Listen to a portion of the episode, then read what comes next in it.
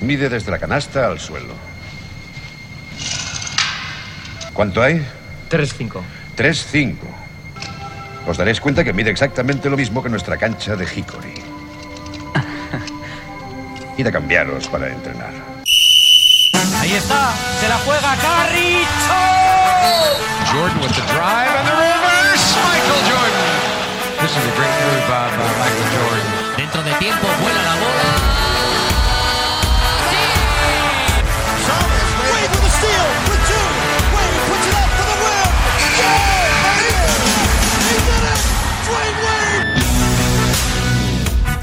Hola y bienvenidos a Zona 305, en este programa 5 en el que... Oh, no somos 5. Qué pe- es que esto ya se nos iba de las manos, Se ¿eh? rompe la racha. Es que tenemos que elegir entre traer a Bienve del gueto o dejarlo allí todavía castigado. Y hemos dicho, mira, que siga castigado, somos cuatro y ya está. Me acompañan Sergio Pérez, Hola a todos, ¿qué tal? Alberto Rodríguez ¿Cómo va eso? y Jacobo Fernández Pacheco en la sala de máquinas. Hola David, hola Sergio, hola Alberto, hola a todo el mundo que nos escucha. Bueno, empezamos directamente, ¿no? Vamos, vamos.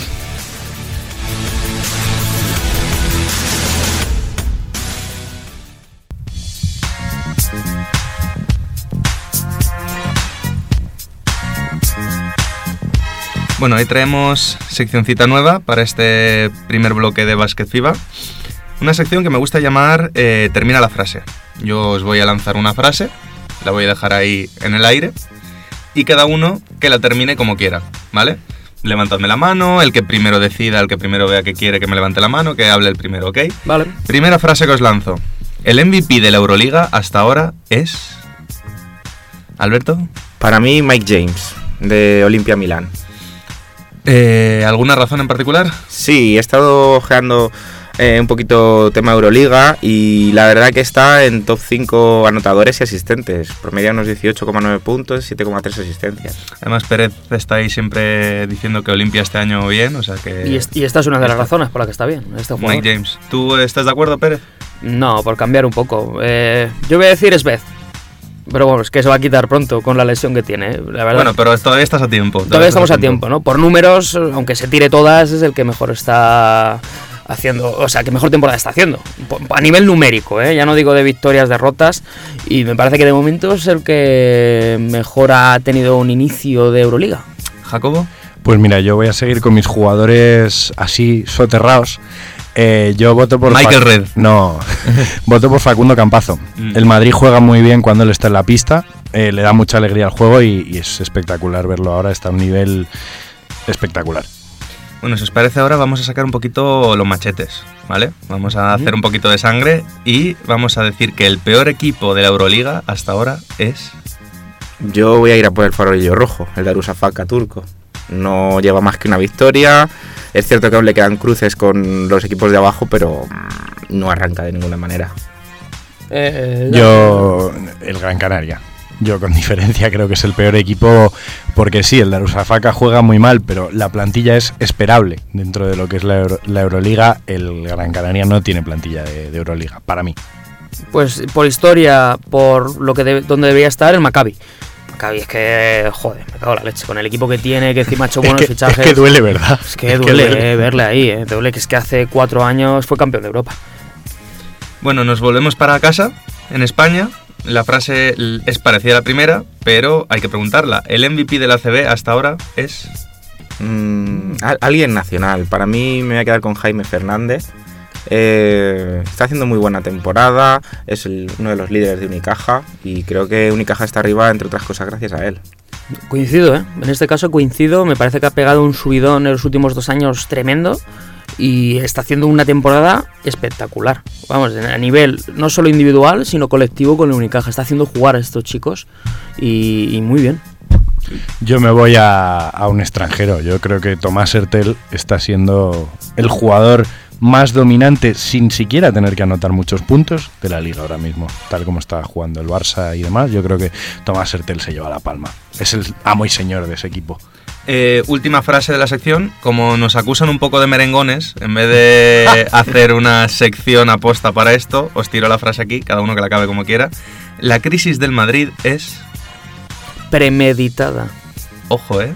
Se viene, se viene aquí acusaciones de, de tejemanejes. No, es por mm, un tema de planificación. Vamos, el Madrid siempre en esta época pega el bajón.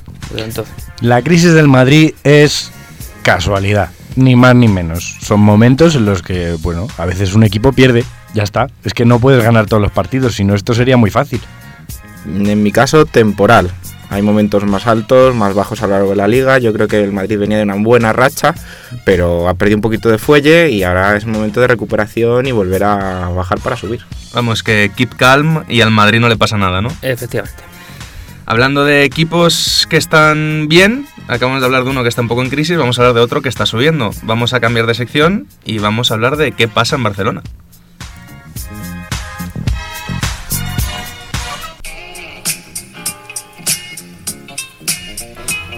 Comentábamos el programa pasado, mm, hablábamos de ese Madrid Barça, de ese Barça Madrid, perdón, en el que bueno, se podía ver un poquito por dónde tiraba cada equipo, si uno iba a estar en crisis, el otro no.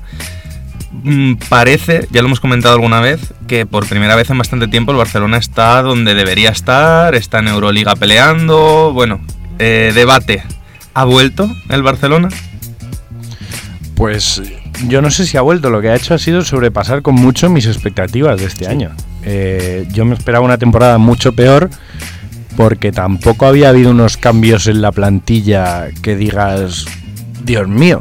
Pero sí que es cierto que parece que este equipo funciona mucho mejor. ¿Y no creéis que precisamente el que no haya cambios puede haber favorecido a que estén mejor? Porque tanto cambio en los últimos años, que siempre cada año la plantilla variaba bastante, quieras que no, el asentarte ayuda a que un equipo funcione mejor. Hombre, pero realmente sí que ha habido cambios. Ha habido seis fichajes nuevos este año. Y de los cuales dos son un poco los más líderes de, este Barcelona, ¿no? Eh, por ejemplo, Kyle Kuric o Chris Singleton, que son dos de los cuatro jugadores que promedian más de 10 puntos por partido, pues están dando ese extra que a lo mejor le faltaba otros años al Barcelona. Mm, Coincido en este caso. Chris Singleton es muy buen jugador. Además es uno de los jugadores que más cobra, cobra de toda Europa. Pero sobre todo un, un factor clave lo que veo es tener dos bases. De verdad. El año pasado solo mm, tenían a Rivas como segundo. Estoy de acuerdo, sí, sí. En este caso, al tener a Pangos, que es un gran jugador, todo que hay que decirlo, hizo una gran temporada con el Zalgiris, ayuda a, que este equipo tenga un orden durante los 40 minutos. Eh, vemos, ha nombrado antes a Ertel Jacobo. Ertel cuando tiene el día bueno es, es el mejor de Europa, pero es que cuando tiene un día bueno, un día sí, un día no, luego aparezco. El año pasado se veía cuando no estaba Ertel que el equipo flojeaba muchísimo porque no tenía un base puro como tal. Rivas hizo lo que lo- vamos, lo que estaba en su mano. Pero este año con Pangos tiene un orden siempre y eso ha hecho que el equipo mantenga su estructura de juego y pueda jugar continuado. ¿Y qué opináis de la labor de Pesis desde el banquillo? Porque el año pasado llegó que parecía que iba a ser un, hay un pegote que iban a tener para salvar la temporada, ganar la Copa del Rey, y luego el hombre se iba a medio retirar, hablaban incluso de que se, estaría en el cuadro mm, directivo, pero que ya iba a dejar de entrenar, y en cambio hoy sigue y haciéndolo bien. Mira, yo creo que una de las cosas buenas que ha hecho Pesic es, dentro de lo que había del año pasado, a muchos jugadores no les ha quitado el rol, pero sí se lo ha reducido. Es decir, el Barça de antes jugaba como si Víctor Claver y Piero Regla fuesen los salvadores de la patria, cuando en realidad son buenos jugadores de club. Sí, de- No son, no son grandes superestrellas.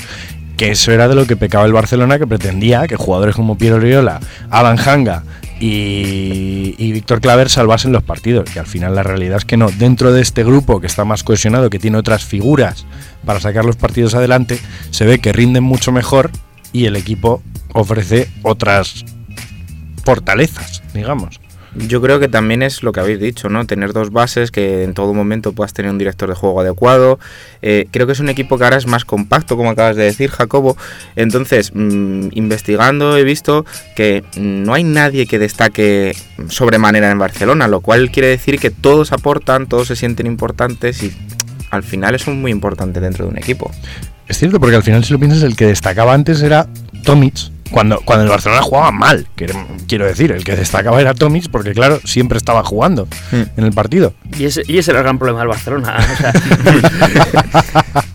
tu, líder no puede ser Tomic. Tomic es un buen jugador cuando está rodeado de grandes líderes. Y sobre todo destaco que se han quitado de en medio a Navarro. Al final tenía la obligación de jugar. Y eso era un problema para todos, incluso para él.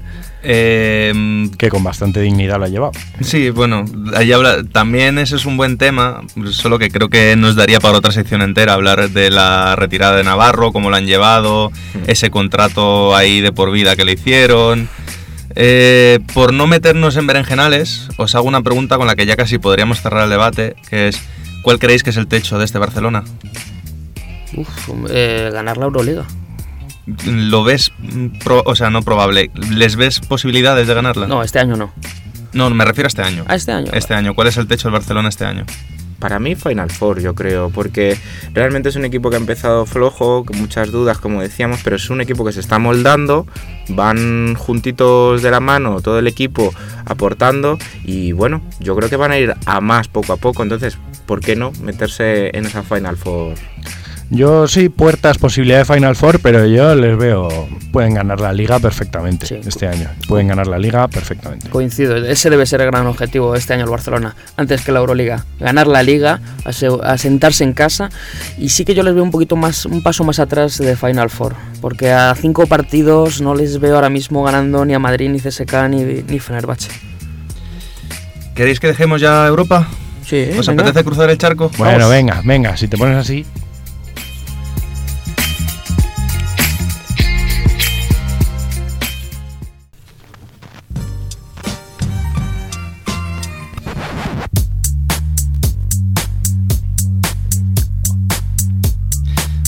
Antes de cruzar el charco, claro que yo iba con mucha prisa. Tendremos que hablar del jugador misterioso. Bueno, esta Alberto, semana. lo traes tú, ¿no? Sí, lo traigo yo.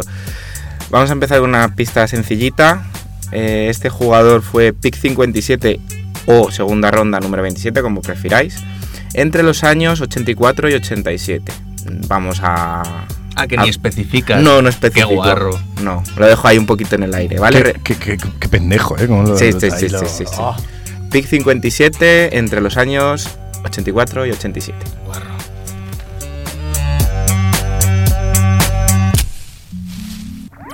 Síguenos en redes. Estamos en Twitter e Instagram como arroba zona 305 podcast. Zona 305. Únete al equipo.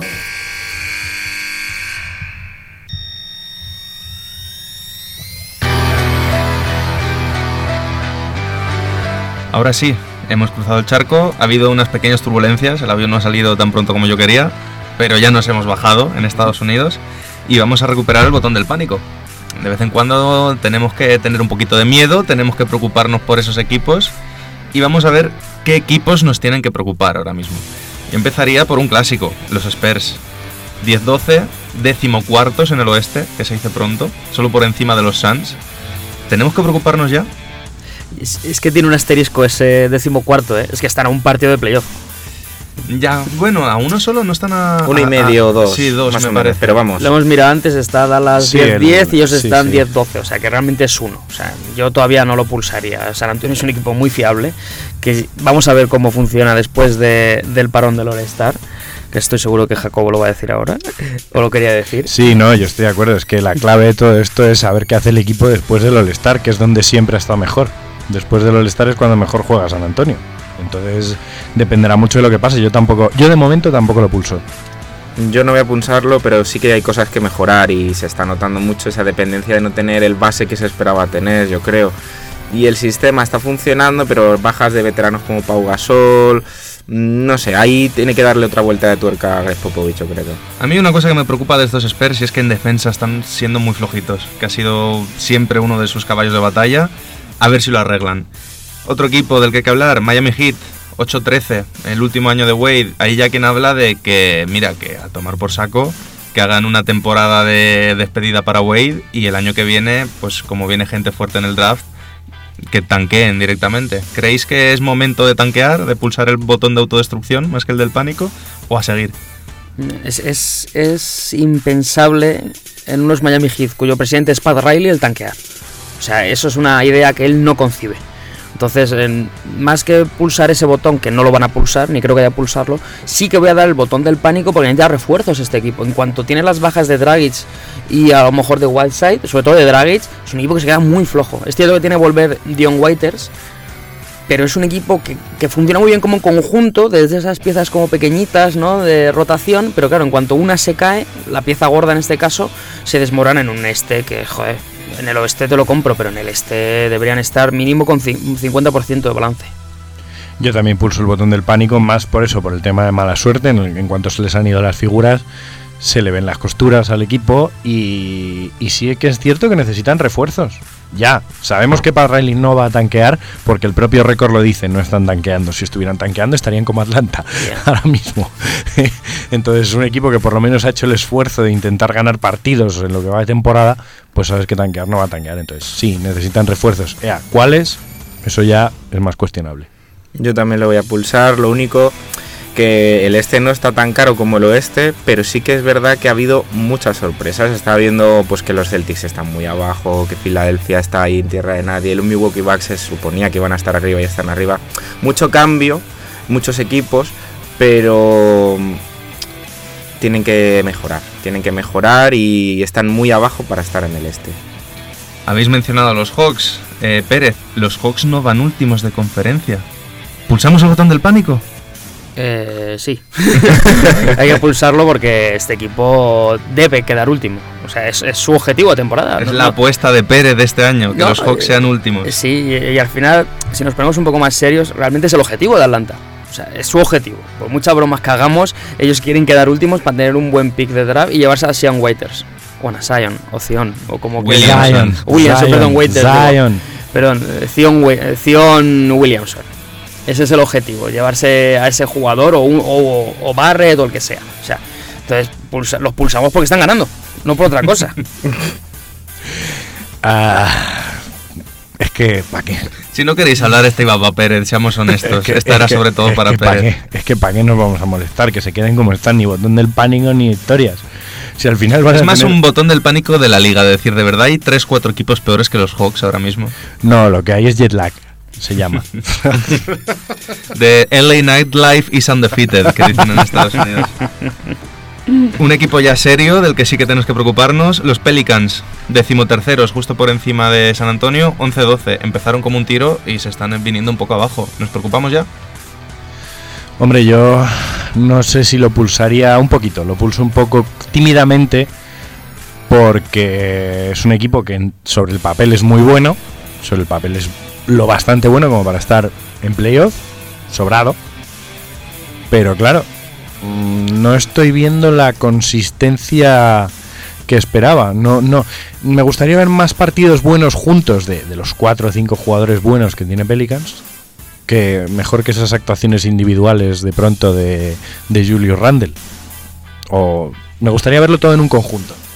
Yo sí pulso el botón del pánico. Creo que mm, es un proyecto que año tras año trata de meter piezas para convencer a Anthony Davis que se va acercando ese fatídico verano en el que a lo mejor no renueva, si renueva. Ya sabemos que le salen muchas novias, entre ellas Boston Celtics.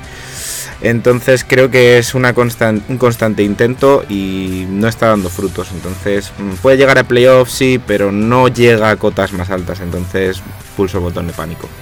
Yo es que la habría pulsado incluso desde el principio de temporada. Me parece que la plantilla mm, sí que está corta. Y se ha notado la baja, por ejemplo, de Peyton, que estaba jugando bien, el Phil Peyton. Se nota que es, que- o sea, tu jugador estrella desde línea exterior. Se había cortado el pelo, casualidad. Oh, mira, oye, o sea, es que ahora mismo, quitando el nivel mm, básico de Holiday, que es muy bueno, es que Tuan Moore está que se sale. Entonces, un equipo que tiene aspiraciones a playoff, eh, Tuan Moore no puede ser tu jugador estrella, entre comillas. No, las bajas también se han notado, pero sí, sí que veo que hay que, al igual que hablamos de Miami, reforzar un poquito, ya no tanto como jugadores, jugadores grandes, digamos, con jugadores muy buenos, sino con más rotación de banquillo, jugadores tipo Dante Cunningham, que, te ofre- que sabes que te va a ofrecer tres triples y ya, y defender. Eh, dos cositas más y cambiamos de sección. Un equipo que ha estado ahí, ahí, sin meterlo no, porque siempre dan un tirón, vuelven a caer, dan otro tirón, que son los Houston Rockets. 11-11, novenos ahora mismo, fuera de playoff. Nos preocupamos, no nos preocupamos la última vez, pero un poco, ¿qué, qué hacemos con ellos? Yo sí pulso el botón del pánico. Han, han tirado el dinero, lo de Carmelo ha sido un auténtico fracaso, la temporada ha empezado peor que mal. Eh, es que este equipo, yo no sé a dónde va, sinceramente. No sé a dónde va, ni sé a lo que aspira, no, no. No me parece ni siquiera que jueguen medio bien cuando se supone que juegan bien. O sea, no me dice nada. Yo me remito a lo que dije en un programa anterior de que no van a ser los Rockets del año pasado, pero sí que van a estar en playoff, cuartos, quintos. No voy a pulsar el botón del pánico y lo que sí que creo es que Mike de tiene que reestructurar la plantilla. Ya no tienes a tus dos defensores, ya no tienes a esa gente que te mm, frena a determinados jugadores y quizá ahora tiene que volver a ese estilo de meter muchos puntos y tirar por ahí, aunque no sea lo que le pueda dar la solución. Coincido totalmente con Alberto. O sea, nada que añadir. No lo pul- totalmente, lo mismo. No lo pulso y mismos motivos. Y para acabar, mete un jugador. Dwight Howard lo tienen que operar del culete. Habéis visto que tiene una hernia, creo, va a estar unos meses de baja. ¿Cómo, Ya cómo lleva- se llamaba el, el músculo que le dolía? El Es que no me acuerdo, por eso he dicho el culete. piriformis. El piriformis. El piriformis. Y ya hay quien dice que, a ver, Dwight, ¿por qué no, por qué no cuelga las botas? Nueve meses de baja Nueve ¿no? meses. No sé cuánto va a ser, sé que va a ser bastante. Creo que son justo nueve hasta que nazca el nuevo niño. Y a ver, que pulsamos el botón del pánico, está ya para el arrastre, todavía podemos sacar algo de él. Yo creo que no lo pulsaría principalmente porque la estadística le avaló el año pasado. Es que hizo una de sus mejores temporadas estadísticamente hablando. Es un, es un jugador ya mayor, ¿para qué negarlo? Pero de ahí a colgar las botas. Además, un jugador de, su estilo de juego que siempre es aprovechable, incluso en el baloncesto moderno. Aprovechable, que no, que no un pivot titular, pero aprovechable. Yo no creo que deba colgar las botas, no lo pulso. Yo tampoco, y por compararlo con otro jugador, ya que hemos mencionado a Carmelo Anthony, pues Carmelo Anthony depende al final siempre de la anotación, ¿no? Por eso sus números han bajado tanto, se habla de crisis, de retirada, pero este señor sigue promediando sus 12, 13 rebotes, sigue intimidando debajo del aro y aportando en la medida que puede, debido al baloncesto moderno, sus puntitos, entonces no lo pulso. Yo sí lo pulso. Me parece que tiene un problema de cabeza, no de condiciones. Sí, si números sigue haciendo, y pues puede seguir aportando. Al igual que Carmelo también podía seguir aportando en Houston, ¿no? Pero la cabeza les mata. Eh, retiramos el botón Ahora, Vale. vamos por saco. y vamos a hablar de premios.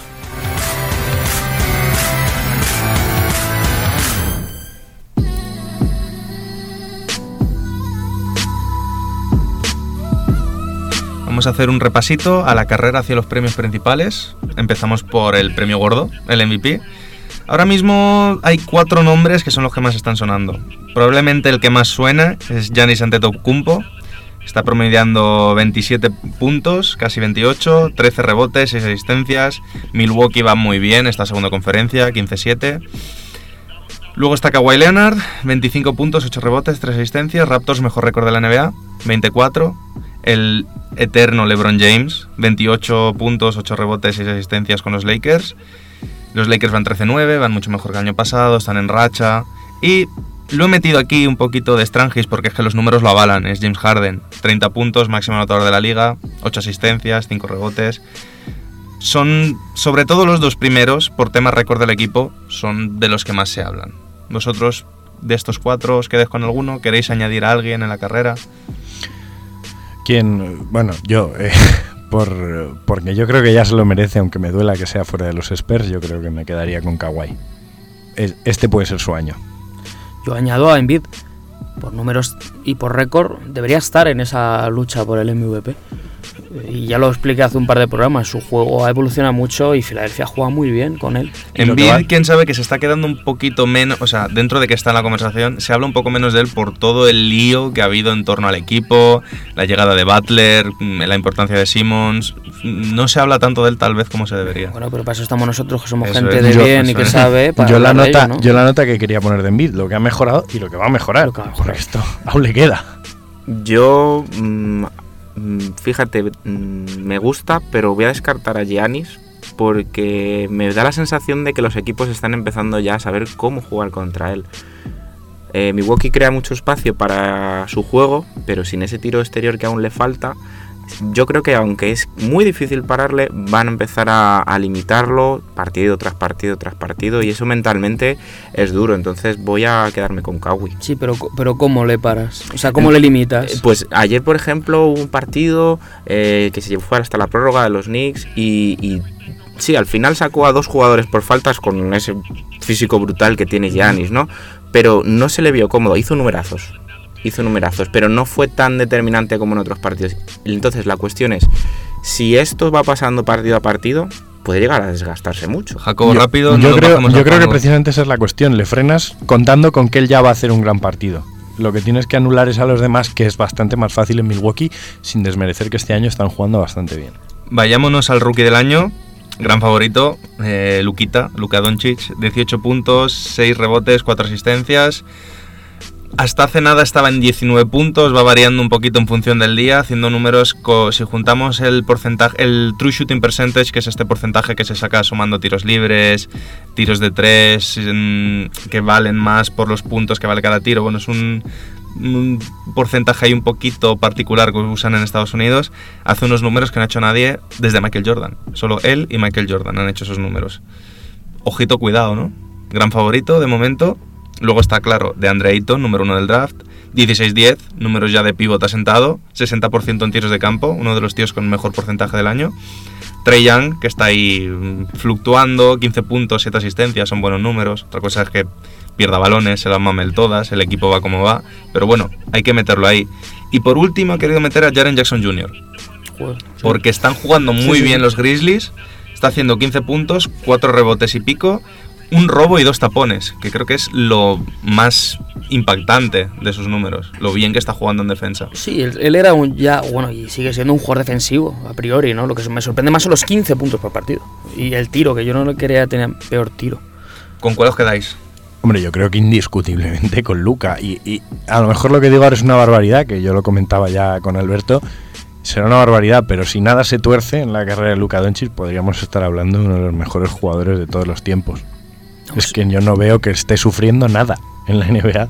Va de sobrado, además, que no lo digo a malas, sino todo lo contrario, que tiene una confianza en sí mismo, recién Pero- llegado. Pero se lo pasa bien. Se lo Se pasa está el otro- pasando teta. El otro día vi el partido contra Lakers, falló un triple desde el centro del campo, que yo creo que, bueno, podemos entender que falló un triple desde el centro del campo, final de acuerdo, y el tío estaba enfadadísimo, mordiendo la camiseta, cabreado, porque sabía que la podía haber metido y no estaba terminado de jugar bien en el primer tiempo, contra LeBron James después de haberle metido dos chapas. Que yo soy él, le hago dos tapones a LeBron James y digo, bueno, me retiro, ¿vale? me, me quedo aquí, yo ya he cumplido y dejo de jugar al baloncesto. Y este tío enfadado. No, es un tío competitivo como él solo. Vamos, eso lo sabemos todos.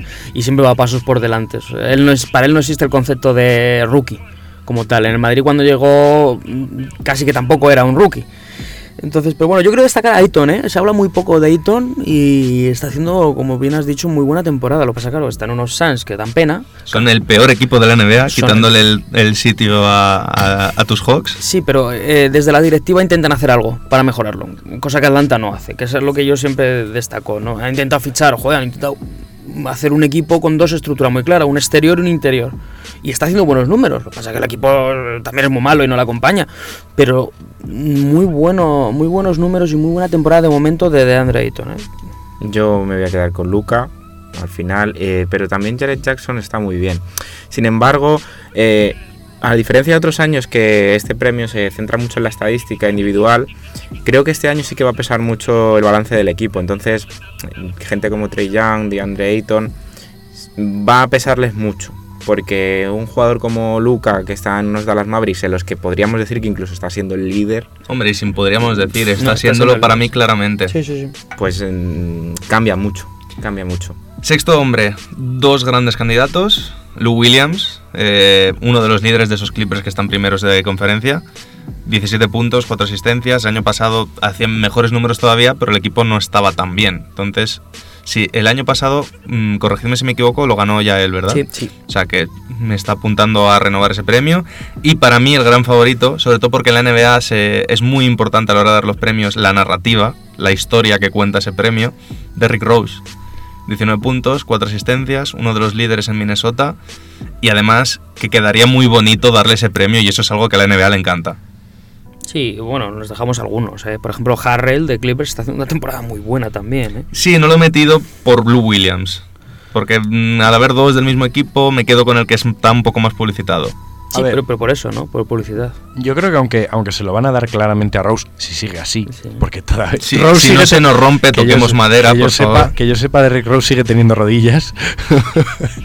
Pero yo creo, aunque creo que se lo van a dar a Rose, yo me quedo con Lou Williams porque, sinceramente, yo creo que es el nuevo Jamal Crawford. Es el nuevo sexto hombre perpetuo. Es que es una cosa espectacular, las mete de todos los colores. Sí, Es pero una este, este año, este año está un poquito más flojo en el tema anotación. El año pasado promedió más de 20 puntos, este año... Pero porque el equipo juega mejor. Sí, Sí, hay sí, más cuidado. división de responsabilidades dentro del equipo. ¿Tú, Alberto, quieres añadir algo? Sí, yo me voy a quedar con Rose, ya sabes que, que a mí me. Vamos, fanático de él. Y aún mantengo viva la esperanza, visto los números y tal. Y bueno, como dices tú, tiene su historia. Igual este año, si Minnesota sigue ascendiendo y se sigue jugando tan bien, podría ser All-Star. Muy que es, cargado. sé que es muy oeste. complicado. No, muy lo, notas, Alberto, como te has calentado ahí con esas Bueno, declaraciones. pero hay veces, hay, hay veces que hay que lanzarse. Hay veces que hay que lanzarse. Vale, rápidamente, para no quedarnos aquí muy encharcados, que se está alargando un pelín la cosa. Entrenador del año. Nick Nurse, Raptors 24. Dave Jorger, porque los Kings va, están 11-11, lo cual me parece un milagro. Doc Rivers, con esos Clippers que van 15-6. O Baden-Holzer, perdón, dos más. Baden-Holzer, 15-7 con Milwaukee. Y Bickerstaff, con Memphis también dando la campanada de momento. ¿Queréis añadir alguno? ¿Os quedéis con alguno de estos? Yo se lo doy a Doc. ¿Se vas a Doc? Alberto no. Yo a Doc no, por supuesto. Eh, Nick Nurse. Porque me flipa cómo están jugando los Toronto Raptors. Y me dan la sensación de que no van a llegar a playoff y van a hacer lo de siempre. Me dan esa sensación de que están más fuertes. Lo mismo decimos todos los años. Eso es. Yo añado dos, que son mis realmente grandes candidatos, que es Rick Carlisle de Dallas y Dwayne Casey de Detroit. Joder, Detroit, eh. Cuidado. Ya, de. Dwayne Casey no lo he metido por la norma no escrita de que ganarlo dos años seguidos no se lo van a dar. Montaña rusa emocional lo de Detroit. Luego ya hablaremos otro día. Pero, joder, cuartos en el este, eh, Detroit.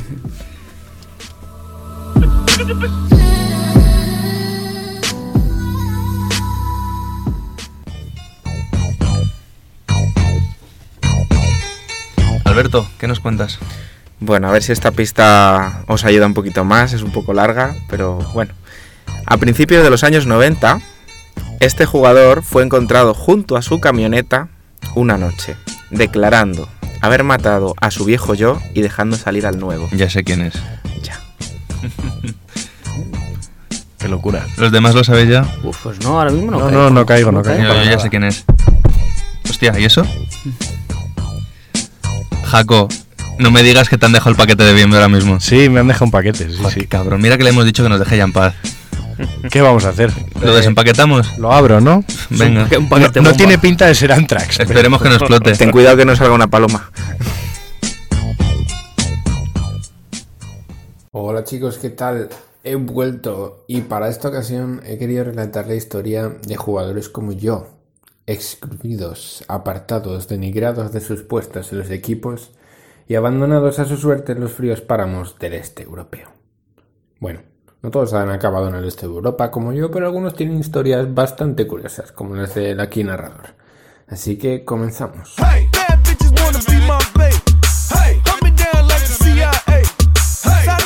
El primero de ellos, mi amigo, el hombre pájaro, tatuado hasta las cejas y famoso por sus tapones, Chris Anderson. Al pobrecito le cayeron hasta dos años de suspensión por el consumo de sustancias ilegales para la competición. Fueron cuatro los casos en los que dio positivo, tres por marihuana y un último por cocaína.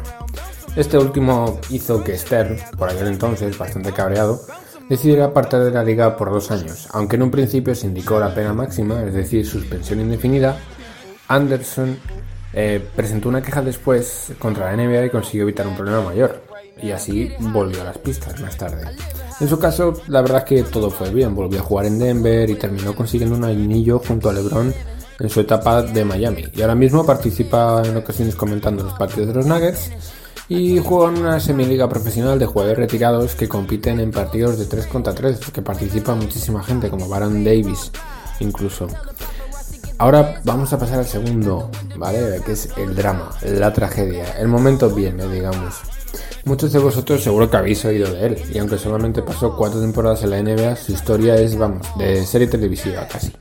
Jugando para Lakers, Memphis y finalmente Wizards, tuvo uno de los mayores percances conocidos por posesión de ilegal de armas dentro de un recinto deportivo.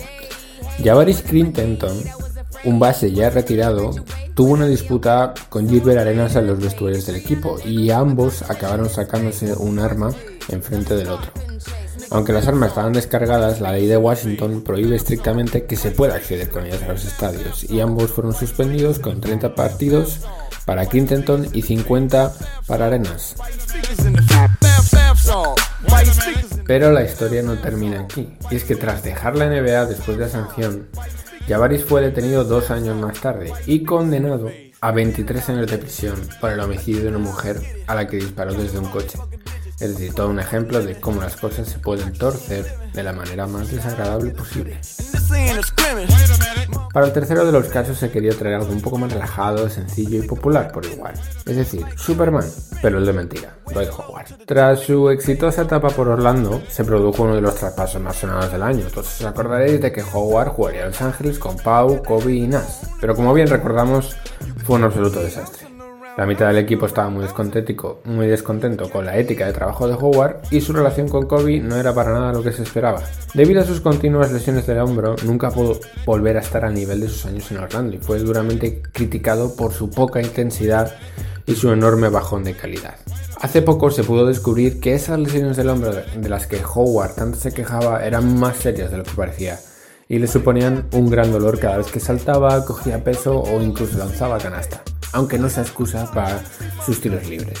Algunos jugadores en torno dijeron que estas lesiones sí que eran muy graves y que en realidad cada vez que veían a Howard jugar o entrenar era como una motivación para ellos porque veían que lo que tenía en la espalda era muy grave y se sorprendían de que Howard aún así quisiera seguir dedicándose al baloncesto y lo sigue haciendo hoy en día.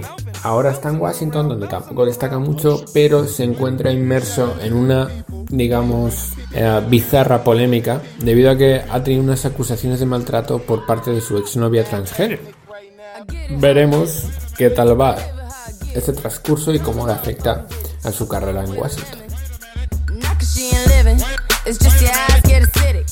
Ahora viene el caso personal, que es el que duele la patata. Uno del que ya he hablado con el equipo de Zona 305, pero me siento con la necesidad de mencionarlo en el programa. Y es ¿Qué pasa con Michael Beasley, señores? Muchos me dicen que es porque no tiene realmente los Lakers, eh, no tiene realmente huecos los Lakers de LeBron, perdón, porque no defiende o porque es un empanado, ¿no? como, le, como le llaman muchos. Pero yo sigo pensando que necesita una oportunidad. Es un tío con muchísimo talento, ya lo hemos visto, al menos ofensivamente. No tiene la cabeza en el mejor sitio durante todos estos años. Ha dejado mucho dinero en drogas, em, ha tenido un mogollón de controles que se ha saltado por el consumo de marihuana. Y bueno, digamos que no ha sabido encarrilar su carrera de la mejor forma, pero el talento lo sigue teniendo. Y a mí en el caso de los Lakers el que no me cuadra mucho es Kentavious Caldwell Pope. Vale que en la rotación puede funcionar mucho, pero de momento los números no salen a cuenta y lo único que se sigue teniendo, con dando pocos minutos a los jugadores, es desaprovecharlos a los dos. Beasley necesita los minutos y aunque hasta noviembre no ha podido tenerlos por razones personales, ahora es su momento y debe ser uno de los jugadores claves para la segunda unidad de Los Ángeles. Es decir, esos minutos de descanso que tiene LeBron, en los que Ingram suele mover más el balón, puede estar Beasley de 4 y realizar más tiros de media distancia entre la canasta. Ya hemos visto que los minutos que ha tenido ha aportado puntos. En defensa, bueno, siempre le queda enganchar más con el equipo y bueno, meter un poco más de intensidad. Yo creo que con Chalder y McGee en la pintura le da más libertad para ayudar a las segundas unidades y veremos qué tal lo hace. Y por último, queda hablar del más importante yo creo, que soy yo. Ya está bien de las exclusiones geográficas. Alberto, el otro día, por el mero hecho de querer preguntarle si me dejaba hacer una sección, me dio una paliza, muy cabrón, y me dejó deshecho en medio de la tundra siberiana. Así que ya está bien. Stop bullying bien. Y que mejor se dedique Alberto a contar qué coño hacía él en la zona del este de Europa, haciendo creer que le habían secuestrado y dando pena. Mamarracho. Venga, hasta luego chicos. Nos vemos la semana que viene.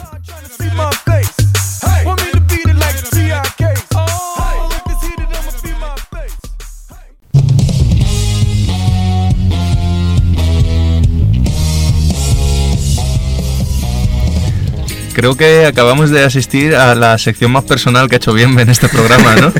Total. Ahora entiendo por qué le gusta tanto Beasley. Se siente muy identificado al ser el excluido del grupo. El Notas es un cenizo, ¿eh? Sí, sí, Esto sí. es- todas las reuniones igual. Beasley, Beasley esto, Beasley aquello. Y yo le- hasta le he dado la razón, ¿eh? Pero joder. Claro, pero es por eso, porque se ve que le da pena ver a alguien excluido como él. Luego encima diciendo que, que, que si Alberto, que si, bueno, ¿quieres responderle algo? Sí, que mis asuntos con el programa, él no está al día, porque está excluido. Claro, es que, por favor. Entonces, esos preparativos que ya mencionamos la semana pasada, que ya llegarán, pues ya te enterarás y te enteras bien bien. Vale. Mm, vamos a quitarnos esta acritud de encima con una sección un poquito así más ligerita, si os parece. Me os traigo un jueguecito de asociación de palabras. Yo os voy a decir una palabra, os la tiro ahí. Quiero que penséis en el primer jugador, equipo, suceso, lo que sea. Pero esto tendrá que ser rápido, ¿no? Sí, O sí, sea, rápido, rápido. Lo que a mí primero- si me das para pensar no acabo. Lo primero que se os pase por la cabeza. Lo primero, ¿vale? La primera palabra es mamotreto. Shaquille O'Neal. A mí se me ocurrió Randolph. eh, Sam Randolph. Glenn Davis.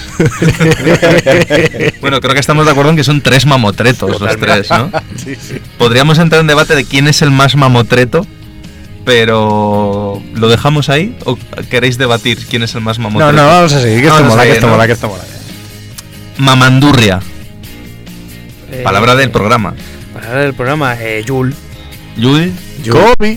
Yul Kobe, también. Yul, mamandurrinas, La mandurrina es la nueva. ¿no? Yul mamandurrinas, Sí. el matapollos. Westbrook. Lleva el Magui. Westbrook a muerte. Westbrook, sí. Westbrook, ¿no? Westbrook, sí. Hombre, casi gana Raseliña, tiene que ser Westbrook, el matapollos. ¿Quién es el viejo? Viejo. El viejo. Vince Carter. Joder, a mí lo primero que se me ocurre es, es Kevin Willis. Ese sí que es viejo, ¿eh? Eso sí que es de viejo. Pop. Es sabio, Pop es sabio. Picaflor. Chandler Parson. Totalmente, Chandler. El primero que se me ha ocurrido, os lo prometo. Uno del que se habla poco, Paul George. Paul George es un viva la virgen, ¿eh? Ojo, ¿eh? Eso. ¿Queréis añadir alguna vosotros? Eh, ¿De Picaflor? No, no, no, no, de palabras así de rápidas. palabras. No sé. Para que no esté yo aquí diciendo todas. Em, por ejemplo, mm, gordo. Bueno, pero eso es mamotreto. No, no es lo mismo. Joder, es que entonces el mío gana Glenn Davis. Gordo, uff. Hadad. bueno, por ejemplo, rápido. Ojo, eh. John Wall. John Wall. Kyrie Irving. Pero también por su drible. Clase. Jamal Crawford. Joder, se me ha ocurrido Steve Nash, no sé por qué. Novisky. Mm, no buena, buena, Que no se me ha ocurrido a mí Novisky. Me Airball. Airball. Lonzo Ball. Joder, yo iba a decir bien Befajardo, pero bueno. Desgraciado. Eh, ese sí que sí. ¿eh? Ese sí que es bien Befajardo, ¿eh? Sí, Ese bien me fajardo. Nada, pero en NBA, ¿quién es el desgraciado del NBA? Desgraciado de, pero de que le haya pasado mal en su vida. O, No, desgraciado. Desgraciado, así, porque sí, el desgraciado. Porque sí. Es que la NBA no, a mí se me ocurre eh, Costas Slowcas. Me parece un desgraciado. Desgraciado totalmente, es Lucas. Sí, sí, él. coincido. Voto, voto. Es Lucas desgraciado. Pues yo por cambiar voy a decir Anthony Davis, que creo que tiene que salir más pronto que tarde. Pero si buena gente, pobrecito. No, no, no, desgraciado de lo que le ha tocado vivir, donde está, no, no porque sea mala persona. Vale, vale, vale. Eh, hablando de desgraciados, tercera pista de tu jugador. Bueno, bueno.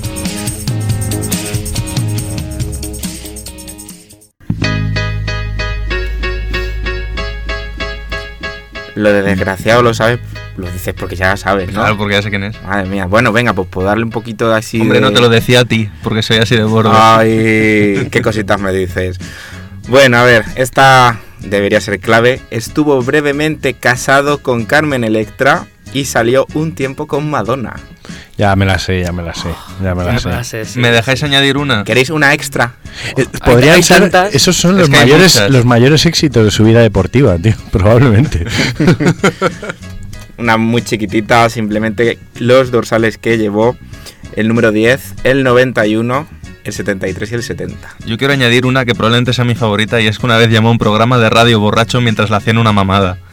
No sé si sabéis esa sí, anécdota. creo que sí. Bueno, es que- Están los audios en internet, que- los es que podéis tiene buscar. tan- tantas anécdotas. Porque es que es Dennis Rodman y está mal de la cabeza. Totalmente. Dennis Rodman, de Dennis Worm. Rodman. De El Worm, gusano. tío. O sea, su historia del año 97 o 98, no me acuerdo de las finales. Creo que del 98 es fantástica, entre el quinto y el sexto. Yo creo que nos da para hacer una sección algún día hablando de él. Sección entera de Rodman. Sí, Prefiero sí, que las guardemos Sí, sí, sí, porque da para mucho. Canción de despedida, ¿quién la trae hoy? ¿Alberto? ¿Jacobo?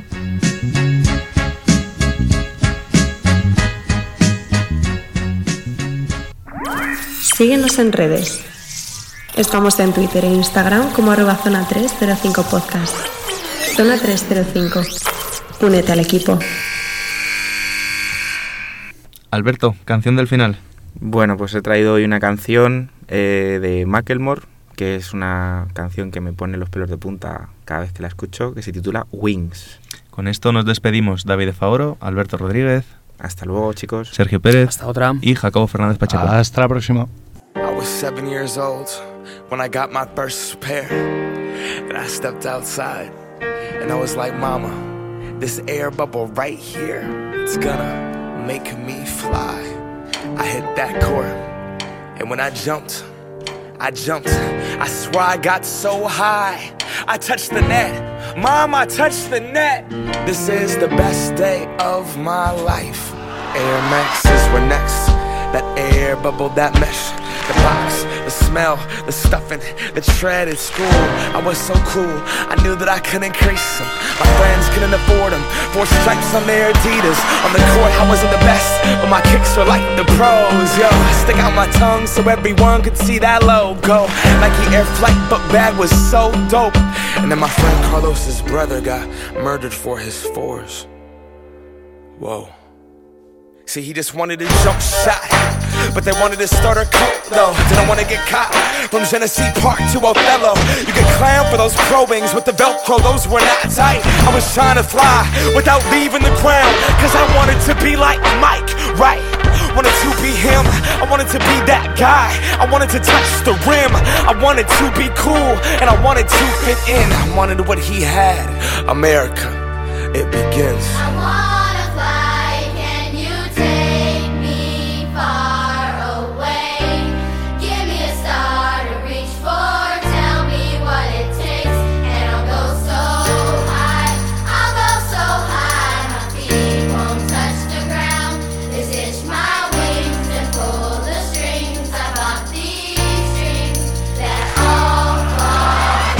Want what we can't have. The commodity makes us want it. So expensive, damn. I just got to flaunt it, got to show 'em. So exclusive, this, that new shit. A hundred dollars for a pair of shoes. I would never hoop in. Look at me, look at me. I'm a cool kid. I'm an individual, yeah, but I'm part of a movement. My movement told me be a consumer, and I consumed it. They told me to just do it. I listened to what that swoosh said. Look at what that swoosh did. See it consume my thoughts. Are you stupid? Don't crease them, just leave them in that box. Strangled by these laces, laces, I can barely talk. That's my air bubble and I'm lost. If it pops, we are what we wear, we wear what we are. But see, I look inside the mirror and think Phil Knight tricked us all. Will I stand for change or stay in my box? These Nikes help me define me, but I'm trying to take mine off.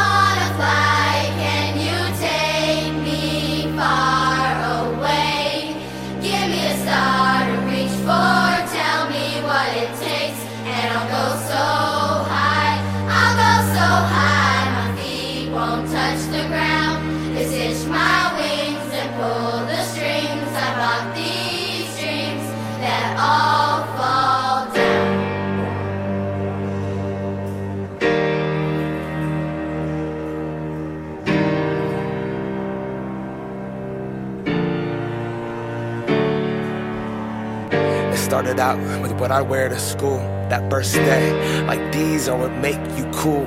And this pair, this would be my parachute. So much more than just a pair of shoes. Nah, this is what I am. What I wore, this is the source of my youth. This dream that they sold to you. Four hundred dollars and some change. Consumption is in the veins, and now I see it's just another pair of shoes.